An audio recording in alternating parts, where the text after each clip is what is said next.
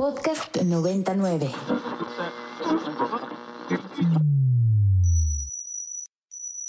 Ingresando código de acceso. Verificando permisos. Trazando ruta. Novena dimensión. Acceso temporal. Autorizado.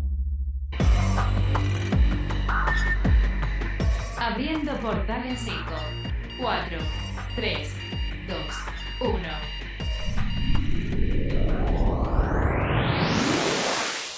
Hola, ¿qué tal? Bienvenidos a la novena dimensión. Yo soy Carpam y me acompaña en cabina. El Alien Edu. Recuerden que nos pueden escribir a nuestras redes sociales que son arroba ibero909fm o también me pueden escribir a mí en mi arroba que es arroba carpam13 y a ti Edu. Arroba alien-edu. Circuitos y transistores. Y Edu, hablando también al respecto sobre inteligencia artificial y realidad virtual, pues bueno, esto es algo que últimamente ha estado creciendo mucho. Yo al menos en este año he sentido que se le ha dado muchísima importancia tanto a la inteligencia artificial como a la realidad virtual.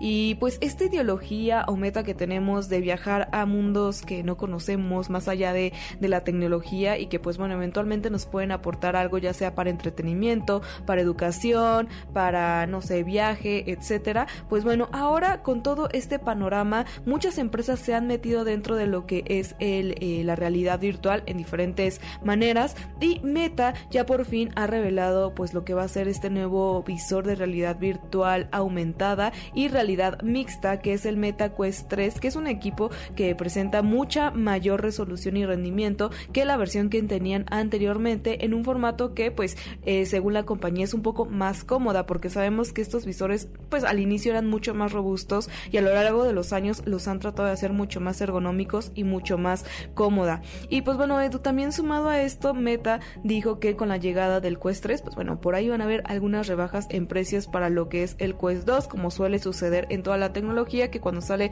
una nueva, pues lo que se queda en stock, pues básicamente que se necesita salir. Y además, pues va a tener una actualización que va a mejorar el rendimiento y también va a incluir novedades adicionales como el escalado dinámico y la resolución en este visor. Sí, pues eh, siento que Meta lo ha hecho como bastante bien respecto a la realidad virtual. Yo tuve la oportunidad una vez de utilizar un Meta Quest 2 y en realidad pues es tecnología que sí se espera eh, pues en algún momento se pueda como estandarizar, ¿no?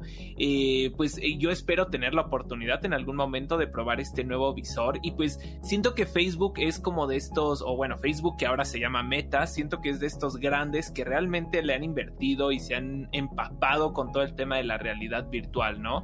Sabemos que hay otros ejemplos, como por ejemplo Sony con su PlayStation VR, sin embargo está como enfocado 100% en gaming, ¿no? Y aquí Meta trata ya como de darnos otras funcionalidades dentro de la realidad virtual, como por ejemplo pues todo este mundo, eh, este metamundo como le llaman, en el que pues vas a poder interactuar con otros seres humanos, tener juntas, tener espacios virtuales, etcétera, y que bueno pues siguen desarrollando este tipo de tecnologías para lo que ellos creen que en un futuro pues va a ser eh, el estándar de las redes sociales, ¿no? Entonces, pues siento que por esa parte lo van a hacer bien y si ustedes tenían ganas de comprarse un Meta Quest 2, pues eh, van a poder aprovechar estos descuentos que ya mencionas, Car, y que bueno, en algún momento si tenemos pues la oportunidad de probarlo, les estaremos contando qué nos parece.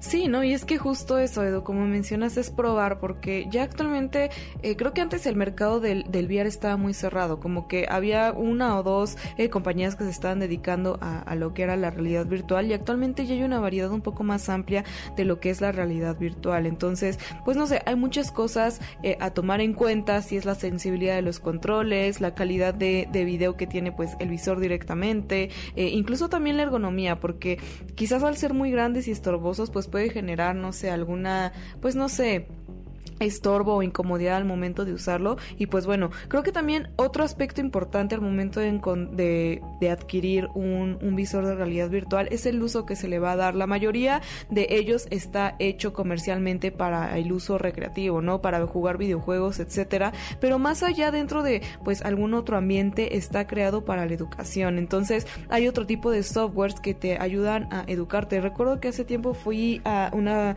a una feria en me parece que fue en San Miguel Miguel Allende sobre, sobre cine y, me encantaba la manera en la que ya también estaban creando, pues no sé si, no sé, no sé si precisamente películas, pero eran proyecciones en realidad virtual donde podrías disfrutar pues documentales incluso, ¿no? Recuerdo que había uno de unas ballenas, eh, había otros como de sobre, ay, era, era sobre indígenas de, de chilenos me parece, entonces te iban narrando todo un documental y tú ibas viviéndolo con ellos, ¿no? Era como estar al lado de estas personas nadando con las ballenas y era como este paso más allá. Eh, me imagino también un poco que en algún punto van a existir salas de realidad virtual, o sea, sé que existe como la, el 3D, pero no es precisamente lo mismo, pero salas de cine de realidad virtual donde tú llegues, te pongas el visor y puedas disfrutar de estos documentales que lógicamente solo se pueden eh, disfrutar con el visor de realidad virtual. También había otros tipos juegos para niños educativos y sé que más allá de la medicina y en otras industrias toda esta realidad virtual están llevando a la enseñanza.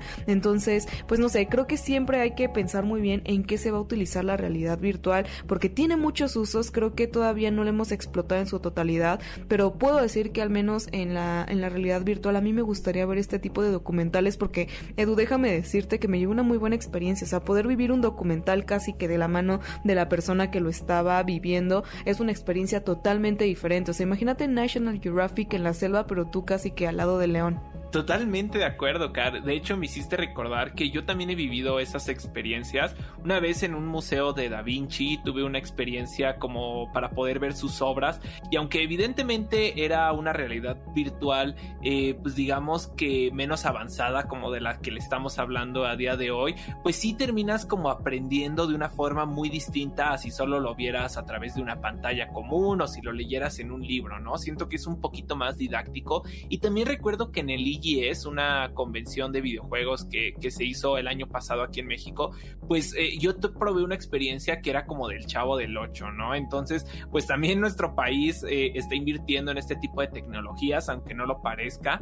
Y pues sí, o sea, yo por ejemplo me he informado de que existen eh, ya muchísimas carreras, como por ejemplo en el área de, de las aerolíneas, ¿no? Los pilotos o también eh, todo el personal que existe dentro del avión que bueno, a veces pueden tener este tipo de simulacros, pero que pues ya lo hacen directamente con un visor y pues con estos mandos que se ponen, ¿no? Eh, creo que es una buena forma de acercarnos a ciertos, eh, pues digamos, escenarios sin tener que, que, vivirlos realmente y pues nada, al final como tú dijiste, ¿no? Es, no deja de ser una herramienta y hay muchísimo potencial en diferentes áreas para poder manejarlo. Sí, creo que, que hay todavía muchas áreas de oportunidad. Yo creo que si hubiera la posibilidad de no solo jugar y poder disfrutar más contenido de esta manera, creo que una de mis prioridades sería esa, pero espero que eventualmente puedan meter esta actualización, este tipo de, de, de contenido más popular, o sea, sé que sí lo hay, que hay que rascarle y buscarle y estar como eh, no sé, indagando mucho sobre pues el contenido que existen para estos formatos, pero creo que una de mis prioridades sería básicamente esa, Edu. Y pues nada, como para informarse y, ver la evolución de muchas otras cosas. Y Edu, la evolución también de otro tema eh, sobre la telecomunicación también es muy importante porque a lo largo de los años hemos cambiado la manera en la que nos comunicamos desde telégrafo, teléfono, eh, mensajes y ahora actualmente tenemos esta plataforma que lleva por WhatsApp y también hay muchas otras como también Telegram. Y el día de hoy pues el Alien Ro nos va a contar más al respecto sobre lo que es esta plataforma. Así que escuchemos qué nos trae el día de hoy. Hola Car, hola Lalo y a todas las personas que nos estén escuchando. Yo soy Ro, uno de los integrantes de Cápsula Geek y estoy feliz de estar aquí de regreso con ustedes trayendo los temas más relevantes del mundo de la tecnología. Y bueno, hoy les vengo a hablar un poco de Telegram, que creo hay temas que tocar acerca de esta app, que inclusive ya está es conocida por algunos como la nueva Deep Web, y esto debido a que se está volviendo el lugar por excelencia para descargar contenido pirata de todo tipo. Para los que no están familiarizados con Telegram, Telegram es una aplicación muy parecida a WhatsApp, pero que se popularizó por ciertas medidas de seguridad que toma. Por ejemplo, Telegram cuenta con una función que se llama chat secretos, donde todos los mensajes están encriptados de extremo a extremo y no se almacenan en los servidores de Telegram. Ojo ahí. Además, estos chats secretos tienen la opción de autodestruirse después de un periodo de tiempo determinado. Este tipo de medidas suenan muy atractivas para los usuarios, ya que hace que los mensajes sean muy difíciles de rastrear, o al existir la opción de que tu cuenta no esté ligada directamente a un número de celular hace que tu identidad esté completamente a salvo. También se dice la nueva Deep Web porque este solía ser un lugar donde se compartía información y se hacían transacciones de todo tipo. Debido al anonimato que se tenía, por lo mismo las autoridades de diferentes países empezaron a tener más cuidado con estos sitios. Entonces, muchísimas de estas personas migraron a Telegram que ahorita no hay manera de controlar toda la información que se está compartiendo mediante esta aplicación. Hace poco se crearon salas de chat para transmitir 24/7 canales de televisión cerrada. Telegram tomó acción y se borraron decenas de salas, pero no tardaron nada en crear otra cuenta y regresar a las andadas. Pero era obvio, si no podían identificar a los responsables, ¿qué otra cosa más se podía hacer? Y este dilema de libertad contra seguridad es complejo y presenta diferentes perspectivas. Algunos ven la libertad como un valor fundamental que debe prevalecer, mientras que otros argumentan que la seguridad colectiva justifica ciertas restricciones. Es importante considerar los pros y contras de cada enfoque y buscar un equilibrio que permita proteger tanto los derechos individuales como el bienestar colectivo. Esto en concreto se me hace interesante porque a veces nos da algo de miedo que las empresas de tecnología almacenen toda nuestra información personal, pero creo que cuando vamos al otro polo puede de igual manera traer consecuencias muy perjudiciales. Como conclusión les puedo decir que creo que es necesario tomar el ejemplo de lo que está sucediendo con Telegram y poner en la mesa más seguido este tema, para tratar de llegar a un punto de equilibrio y que las grandes empresas lo empiecen a tomar en cuenta. En fin, ya se me acabó el tiempo, pero recuerden que lo más importante es su opinión acerca de estos temas, así que les invito a que nos la dejen usando el hashtag novena dimensión en Twitter o de igual manera en todas las demás redes sociales que nos encontrarán como Cápsula Geek MX. Y recuerden, súbanse a la nave. Alerta de acceso. Alerta de acceso. Novena dimensión. Novena dimensión. Alerta de acceso. Alerta de acceso. Acceso temporal. El portal está comenzando a sonar y eso quiere decir que ya está por cerrarse.